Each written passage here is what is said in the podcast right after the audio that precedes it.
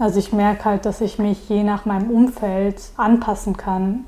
Also wenn ich jetzt in ein Umfeld komme, wo wirklich nur deutsche Menschen sind, da kann ich mich irgendwie auf meine deutsche Identität einstellen und benehme mich dementsprechend auch. Und wenn ich jetzt in ein Umfeld komme, zum Beispiel meine türkische Verwandtschaft, wo fast alle nur türkischstämmig sind, dann spreche ich ja auch die Sprache und sehe mich selber auch ganz anders. Also ich zeige dann meine türkischen Seiten und meine Identität hat dann in dem Moment mehr türkisch als deutsch.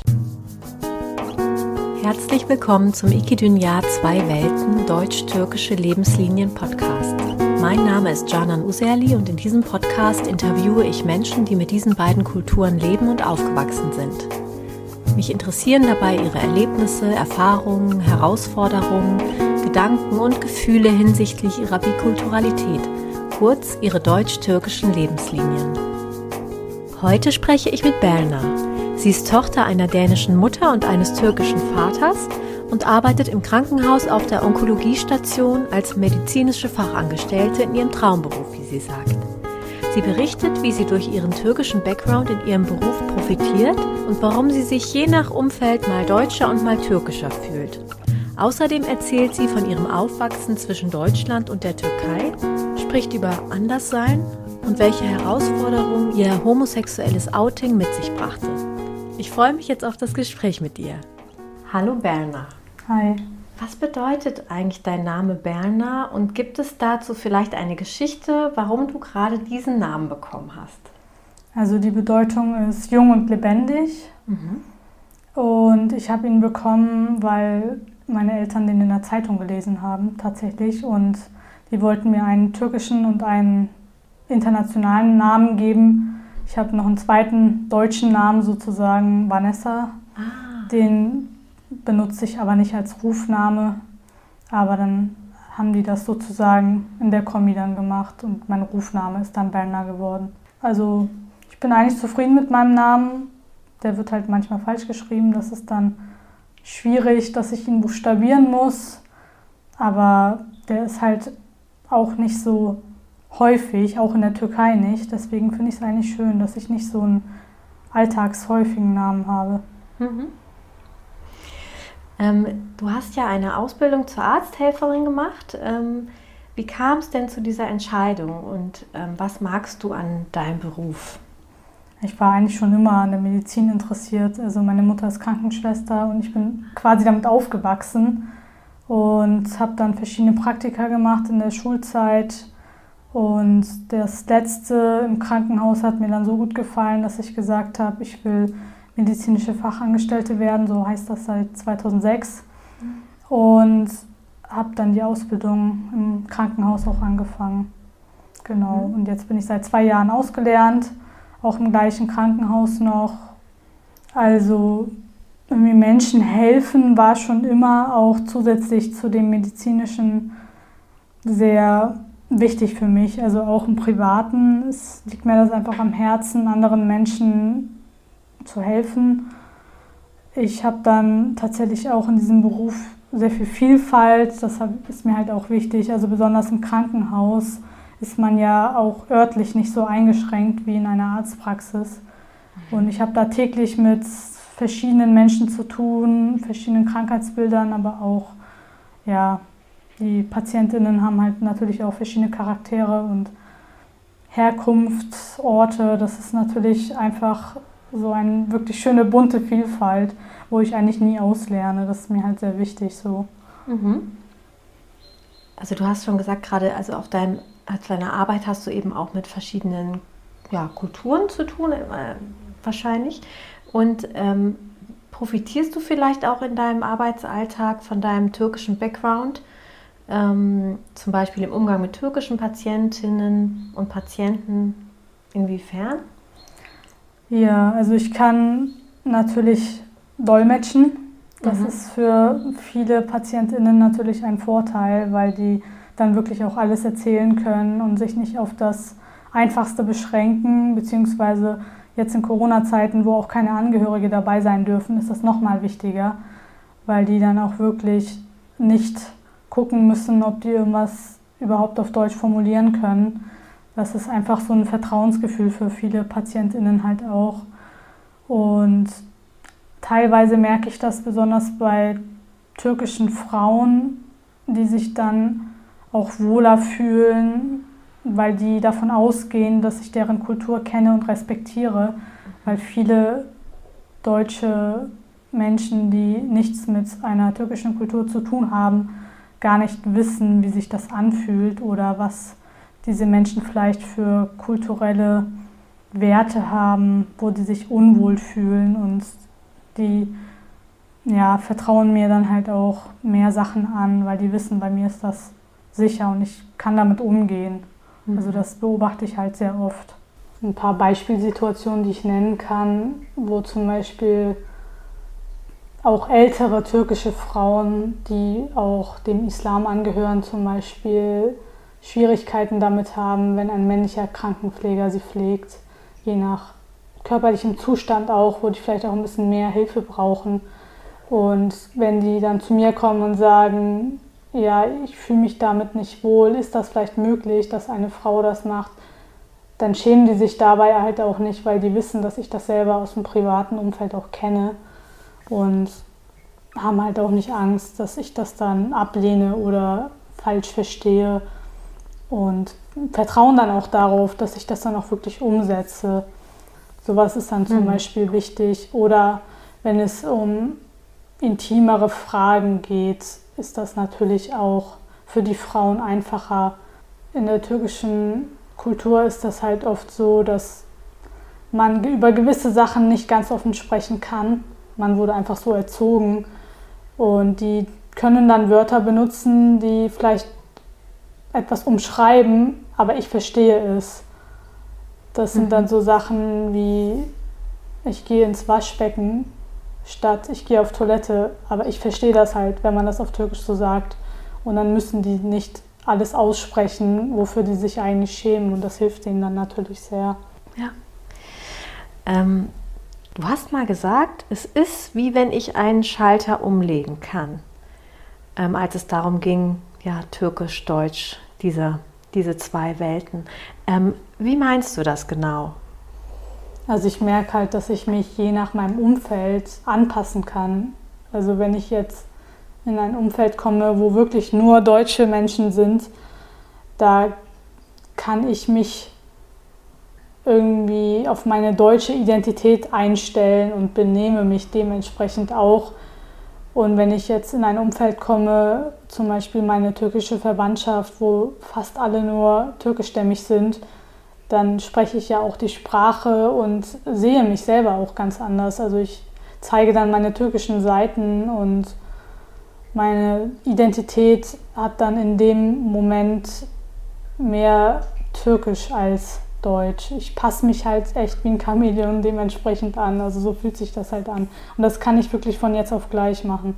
Wenn ich unter türkischen Menschen bin, dann, klar, abgesehen von der Sprache, dann benehme ich mich vielleicht auch so oder esse dann ja auch türkisches Essen, rede über türkische Sachen, über die Städte, über Urlaub dort oder Ereignisse manchmal auch irgendwelche Feiertage, wenn die gerade angefallen sind und man redet einfach so, als ob man in der Türkei ist, vielleicht. Und wenn ich unter Deutschen bin, dann rede ich natürlich nicht über den türkischen Feiertag oder gehe jetzt selten eigentlich, kommt jetzt nicht so vor, türkisch essen, irgendwie rede natürlich auch nur Deutsch und man redet dann über Sachen, die aktuell gerade in Deutschland sind und mhm. ja, blendet das andere halt ganz aus. Mhm. Wo beginnt denn deine Geschichte in Deutschland? Also mein Vater ist in der Türkei geboren und aufgewachsen und nach dem Gymnasium quasi ist er nach Deutschland gekommen, um zu studieren und hat sich dann hier in der Uni eingeschrieben hat dann angefangen, Volkswirtschaft zu studieren und es hat ihm so gefallen, dass er dann auch hier geblieben ist. Ähm, meine Mutter, die kommt ja aus Dänemark ursprünglich, die ist aber auch damals nach der Schule für die Krankenschwesterausbildung hergekommen und ist dann ebenfalls hier geblieben. Und so haben sich dann meine Eltern tatsächlich in einer türkischen christlichen Gemeinde kennengelernt. Mein Vater war dort, weil er Interesse an dem Glauben hatte und das natürlich auch seine Muttersprache war und er sich dann auch wohler gefühlt hat als in einer deutschen Gemeinde. Meine Mutter, die hatte sehr großes Interesse an der türkischen Kultur und ähm, hatte einen Türkischkurs auch besucht, weil sie eine sehr gute Freundin hatte, die ebenfalls türkischstämmig war und ist dann halt auch in dieser Gemeinde gelandet aus Interesse und hat dort meinen Vater kennengelernt und dann haben die geheiratet. Mhm. Also du bist ja hier geboren und aufgewachsen, aber nach der zweiten Klasse ging es für dich einige Jahre in die Türkei. Genau. Und du bist dort auf die Schule gegangen. Wie war dieser Neustart da für dich? Also plötzlich in der Türkei dann in die Schule zu gehen. Also ich konnte ja schon Türkisch sprechen, weil ich mit meinem Vater auch Türkisch gesprochen habe.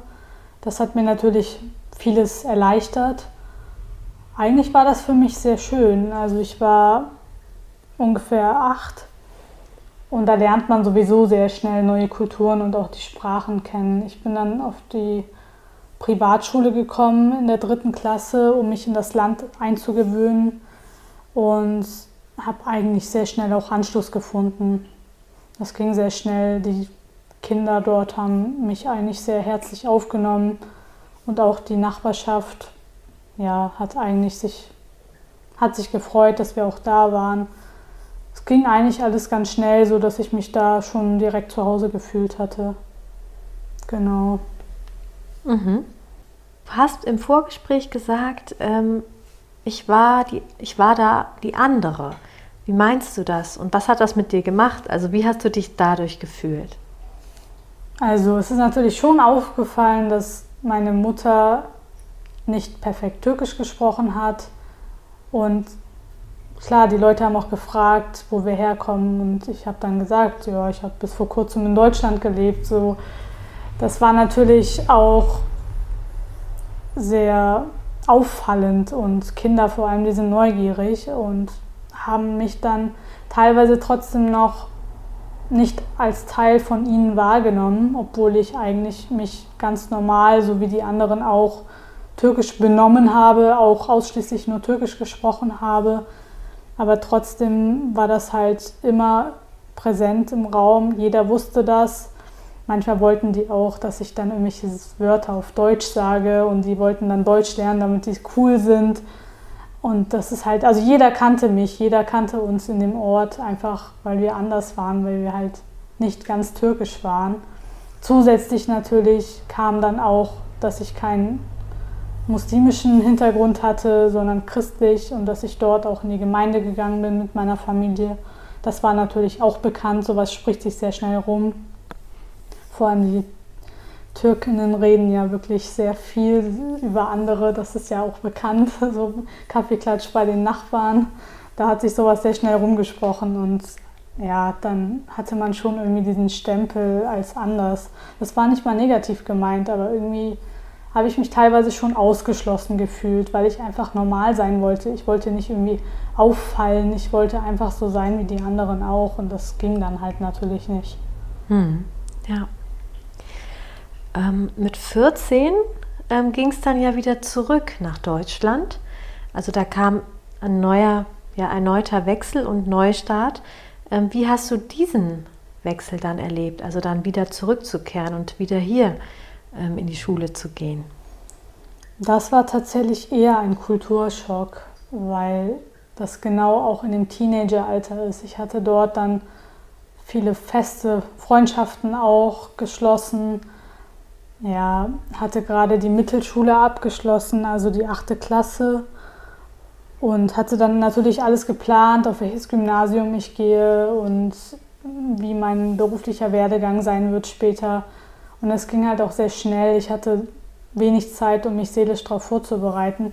Klar, ich war im Sommerurlaub immer hier in Deutschland und habe meinen Vater besucht, jetzt in den Sommerferien, aber habe auch die Sprache nicht so wirklich gesprochen. Also ich habe in der Türkei wirklich fast nur Türkisch gesprochen. Meine Mutter hat ab und zu mir Deutschaufgaben gegeben, aber die habe ich eigentlich immer geschwänzt, weil ich dann noch mehr mit diesem Anderssein war, beschäftigt dann war. Ich wollte das ja gar nicht. Ich wollte ja gar nicht irgendwie anders sein. Ich wollte lieber mit meinen Freunden spielen, als jetzt Deutschaufgaben zu machen. Und als ich dann mhm. herkam, musste ich das natürlich alles nachholen. Und in dem Alter ist es sowieso ja, schwieriger, auch neue Freundschaften zu finden, vielleicht weil man sich selber findet. Und dann kommt man auch noch aus einem anderen Land in eine fremde Schule, wo man dann auch wieder auf die Probe gestellt wird und wo man dann auch wieder die andere ist, da ist man dann auch wieder anders, weil die einen dann als türkisch wahrnehmen und ich mich natürlich auch dementsprechend benommen habe. Ich kannte die türkische Kultur, ich bin damit aufgewachsen. Es gab zum Beispiel in der Türkei Schuluniform, das gibt es hier jetzt nicht in Deutschland. Das war für mich schwierig. Ich wusste nicht, was man anzieht, was gehört sich, was gehört sich nicht. In der Türkei gibt es strengere Regeln, da durfte man sich nicht schminken. Hier waren alle geschminkt in der Klasse und ich dann nicht. Und die haben mich dann gefragt, warum ich das nicht mache. Und dann habe ich gesagt, weil man das, das gehört sich doch nicht. In der Schule macht man das doch nicht. Und die haben das einfach nicht verstanden. Und das war für mich schon ein sehr starker Kulturschock. Also ich habe mindestens ein Jahr gebraucht, um da völlig rauszukommen. Ja. Ähm, Nochmal zum Thema Anderssein. Du hast dich ähm, vor einiger Zeit ähm, als homosexuell geoutet. Ähm, wie war das denn für dich, diesen Schritt zu gehen und wie waren die Reaktionen darauf in deiner Familie und in deinem Umfeld? Also es hat mich schon sehr viel Mut gekostet, das zu tun, einfach auch für mich selber zu akzeptieren, weil besonders in der türkischen Kultur das auch ja, ein Tabuthema ist. Über sowas spricht man nicht und die türkische Kultur ist ja auch sehr stark vom Islam geprägt. Da gibt es manchmal einfach so einen fließenden Übergang, wo man gar nicht weiß, was jetzt Kultur ist und was Religion. Und die Menschen sind ja auch überwiegend muslimisch. Die sind natürlich ja, oft dagegen, weil sie einfach stark mit der Religion verbunden sind. Dementsprechend hatte ich natürlich auch Angst, aber für mich war das halt auch befremdlich. Also als die Gefühle zum ersten Mal so aufgetreten sind, habe ich gedacht, das passt ja nicht zu mir, das geht doch gar nicht, diese Kombination. Irgendwann habe ich mich dann geoutet mit viel Mut und ja, also es kamen verschiedene Reaktionen von meinen türkischen Freunden, kamen eher negative Reaktionen, muss ich sagen, als jetzt von den Deutschen. Wobei man das auch gar nicht pauschalisieren kann, weil von meiner dänischen Familie kamen halt auch negative Reaktionen. Aber es gibt auch manche Cousinen zum Beispiel in meiner türkischen Familie, die damit total cool sind und die sagen, ja, ich habe es schon immer gewusst, endlich hast du den Schritt gemacht, so ist doch alles easy irgendwie. Also da kann, das kann man halt echt nicht pauschalisieren. Aber ich muss sagen, ich hatte am meisten Angst vor der türkischen Familie, weil ich einfach wusste, wie die Kultur dazu steht. Und in dem Land selbst habe ich ja auch fast gar nichts zu dem Thema gehört. Ja, weil das einfach ein ganz großes Tabuthema ist. Hm. Was hat dir geholfen, damit umzugehen, also mit auch re negativen Reaktionen? Und ähm, was würdest du anderen Menschen raten, die in einer ähnlichen Situation sind? Also ich würde sagen, man soll sich auf jeden Fall trauen, zu sich zu stehen, weil im Endeffekt ist man ja nicht abhängig von der Familie, man ist ein eigenes Individuum. Und auch wenn die türkische Kultur sehr geprägt ist von diesem Zusammenhalt in der Familie und das ja auch wirklich was sehr Schönes ist, muss man ja trotzdem nicht immer mit der Familie zusammenleben und man muss auch seinen eigenen Weg gehen. Also ich finde, gerade wenn man in Deutschland lebt, sollte man sich dieser Freiheit auch bewusst sein und sich dann auch so entwickeln, wie man es möchte und ja, wie man sich auch fühlt. Also es gibt in Berlin tatsächlich auch eine Anlaufstelle, die heißt Les Migras. Die sind eine Beratungsstelle für Migrantinnen, die sich ja, als lesbisch orientieren. Da kann man sich zum Beispiel sehr super hinwenden. Die kennen sich halt auch mit der Kultur aus und kennen halt auch die Zweifel und die Probleme, was das angeht. Ja, und wenn man sich ein stabiles Umfeld sucht, kann man halt ja auch offen darüber reden. Das hilft halt auch wirklich einfach, sich ein Umfeld aufzubauen, was einen so annimmt, wie man ist. Mhm. Bei dir gab es ja viele Wechsel in deinem Leben, also nicht nur zwischen Deutschland und der Türkei, sondern du bist auch innerhalb der Türkei umgezogen von Istanbul nach Adana. Ähm, ja, gab es irgendeine Art von Kraftquelle oder Bezugspunkt, so wie einen Anker für dich, der immer schon da war, also so eine Konstante bei all dem Wechsel um dich rum? Ja, also ich habe eigentlich schon seit der Kindheit musiziert zum Beispiel. Ich habe in der Türkei auch einen Klavierkurs dann angefangen und das hat mir eigentlich immer geholfen, weil ich meine Gefühle auf dem Klavier dann ausdrücken konnte. Und ja, zusätzlich zu dem war ich natürlich auch in der Kirche jeden Sonntag und das hat mir auch immer geholfen, den Glauben halt zu Gott wenn, es, ja, wenn ich Schwierigkeiten hatte, dass ich dann zu ihm beten konnte, dass er immer für mich da war und auch so ein bisschen die Community in der Gemeinde hat mir halt auch Kraft gegeben, weil die das auch kannten, dieses Gefühl. Selbst wenn die, also in der türkischen Gemeinde in der Türkei waren verschiedene Kulturen auch vertreten, Missionare aus verschiedenen Ländern, aber halt auch viele rein türkischstämmige. Aber selbst die konnten das Gefühl von Anderssein aufgrund der Religion einfach nachvollziehen und das hat mir halt auch geholfen, ein Teil von dieser Community zu sein, ähm, abgesehen davon, dass ich einfach diesen Glauben immer ausgelebt habe, in mir drin auch und alles mit Gott ausmachen konnte. Mhm. Also das ähm, stärkt dich. Ja, genau. Also mein Glaube hat mir immer viel Stärke gegeben. Mhm. Ähm, welche Rolle spielen denn deine türkischen Wurzeln in deinem heutigen Leben? Also ich sehe das als Bereicherung, dass ich einfach auch Anteile von der türkischen Kultur habe und ich einfach auch die Sprache spreche. Es ist einfach ja, so, dass ich verschiedene Werte und ja, Kulturen in mir drin habe und ich mir aussuchen kann, was ich davon ausleben möchte und dass ich auch einfach meine eigene Identität damit bereichern kann. Mhm. Was wünschst du dir für deine persönliche Zukunft und auch für die Zukunft unserer Gesellschaft?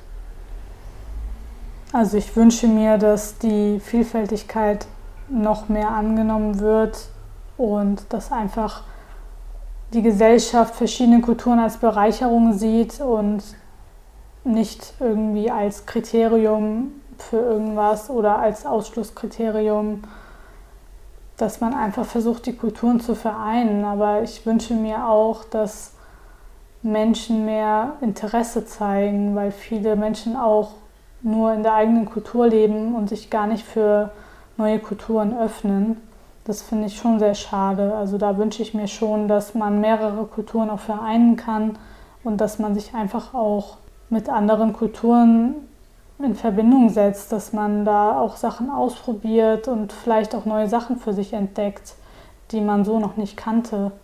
Ähm, ja, und für mich persönlich würde ich mir wünschen, dass man als das wahrgenommen wird, was man möchte. Also dass man nicht auf eine von den zwei Kulturen beschränkt wird, sondern dass man einfach als Individuum mit mehreren Kulturen wahrgenommen wird. Das merke ich öfter im Alltag, dass ich mich entweder selber anpasse oder ich einfach angepasst werde und dann als türkisch oder als deutsch wahrgenommen werde. Ich aber eigentlich eine Mischung aus beiden bin und da wünsche ich mir, dass das einfach auch so wahrgenommen wird von anderen Menschen. Ja, und bezüglich der Homosexualität würde ich mir zum Beispiel auch wünschen, dass Menschen das gar nicht hinterfragen, wie das dann geht. In der türkischen Kultur zum Beispiel, das höre ich auch oft. Hätte ich nicht gedacht, du bist ja türkisch. dass Menschen einfach das so hinnehmen, wenn ich sage, das ist einfach so. Und dass die das dann auch so akzeptieren, weil schlussendlich bin ich so und ich weiß es ja am besten. Mhm. Ich habe noch eine ähm, letzte Frage für dich. Und zwar, ähm, was bedeutet Heimat für dich? Heimat bedeutet für mich der Ort, wo ich am meisten ich sein kann und wo ich mich gar nicht verstellen muss. Wo ich meine Freiheiten habe, so zu leben, wie ich wirklich bin, mit verschiedenen Kulturen. Mhm. Ja, dann vielen Dank, liebe Berna, für das schöne Gespräch. Gerne. Wenn dir mein Podcast gefällt und du keine neue Episode verpassen möchtest, freue ich mich, wenn du den Podcast kostenlos abonnierst. Für heute erstmal herzliche Grüße, Selve Bilal und bis bald, deine Janan.